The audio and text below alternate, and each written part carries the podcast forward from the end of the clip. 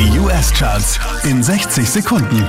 Hier ist Christian Mederich und hier kommt dein Update. Sehr cooler Hit Sunroof, fällt allerdings einen Platz runter, Platz 5. I got my head out the sunroof. I'm blasting our favorite tunes. I only got one thing on my mind. Ebenfalls einen Platz verloren hat Post Malone, Platz 4. Cause I like you, I do.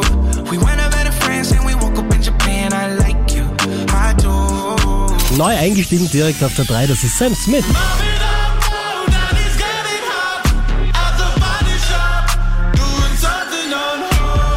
Von der 1 runter auf die 2 geht's für Harry Styles.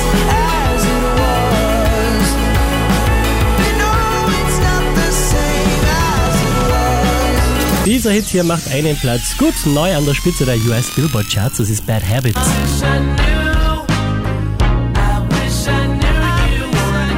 Mehr Charts auf charts.kronehit.at.